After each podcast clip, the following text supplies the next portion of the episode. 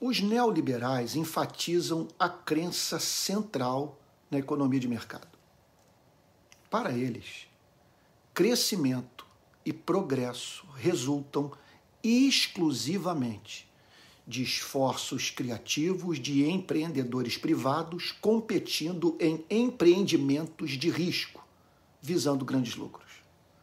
O problema consiste em ver a economia de mercado como panaceia e não perceber que é da natureza do sistema produzir riqueza e perda material, o que demanda a atenção consciente de um Estado que, amparado pela lei, não deixa o destino de milhões de seres humanos nas mãos de quem os desconsidera quando se vê sob a ameaça de queda no lucro da sua empresa. Os neoliberais celebram a destruição criativa, que é a marca do capitalismo.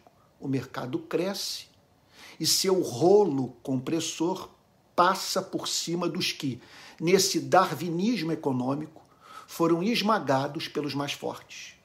O que obstaculiza a destruição criativa produz, segundo eles, estagnação econômica. É melhor ver um mar de gente infartando, surtando, empobrecendo, a impedir o mercado de avançar. Eu sou a favor da economia de mercado. É inegável a riqueza que ela tem produzido.